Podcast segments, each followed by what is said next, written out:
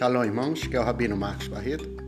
E a porção da palavra de Deus hoje para a sua vida se encontra no livro de Salmo, e o Salmo de número 4, e o verso de número 8. E está escrito assim: Em paz também me deitarei e dormirei, porque só tu, Senhor, me fazes habitar em segurança. Pois bem, esse é o texto Logos e transformá-lo em rema é o nosso dever. O texto sagrado, o Salmo, ele diz que o salmista, né, aqui é Davi que escreve este salmo, e Davi sabia muito bem o que era paz e o que, e o que era falta de paz. Davi foi um rei de Israel muito respeitado, mas Davi foi um rei guerreiro, um rei que lutou, que combateu desde a sua infância, desde a sua juventude, né? Ele lutou, ele combateu. Davi foi uma pessoa que passou por humilhação, passou por tristeza, uma pessoa que experimentou a solidão, experimentou momentos de, de viver sozinho, de estar sozinho, momento de de andar e caminhar sozinho. Davi experimentou muitas coisas que nós experimentamos hoje. Mas a Bíblia diz, e Davi escreve com muita peculiaridade, com muita sabedoria, uma habilidade extraordinária, né?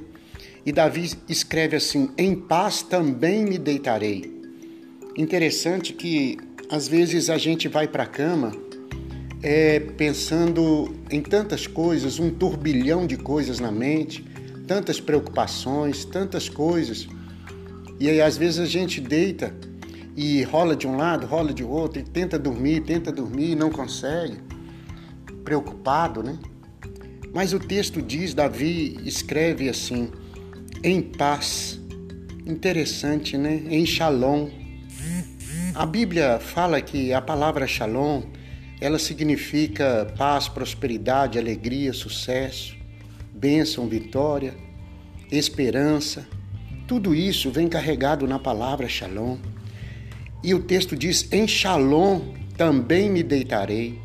Ou seja, eu tive um dia tão difícil, eu tive um dia complicado, eu tive um dia de tantas situações, situações de de angústia, situações de aperto, de preocupação, mas o texto diz: em paz, em shalom, também me deitarei. Nós estamos vivendo um período, um tempo que as notícias, todas elas são conturbadas. E se você ficar assistindo, ouvindo, você vai ficando neurótico, você vai ficando problemático, você vai ficando é, cheio de, de perguntas e, e, e poucas respostas. E acaba você ficando cheio de dúvidas, preocupado, com tristeza, o que vai ser, o que vai acontecer. Mas Davi escreve um salmo no meio de tanta situação que ele experimentou na vida. Ele diz: Em paz também me deitarei, também me deitarei. Interessante. Às vezes a gente vai deitar, a gente deita só em confusão, só em contenda, só em preocupação, em tristeza e angústia. A gente deita, vai para a cama só com essas, esses pensamentos.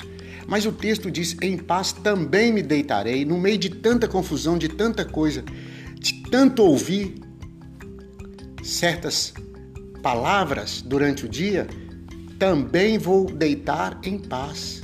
Vou deitar com essas preocupações, mas também vou deitar com a paz também levarei a paz para minha cama.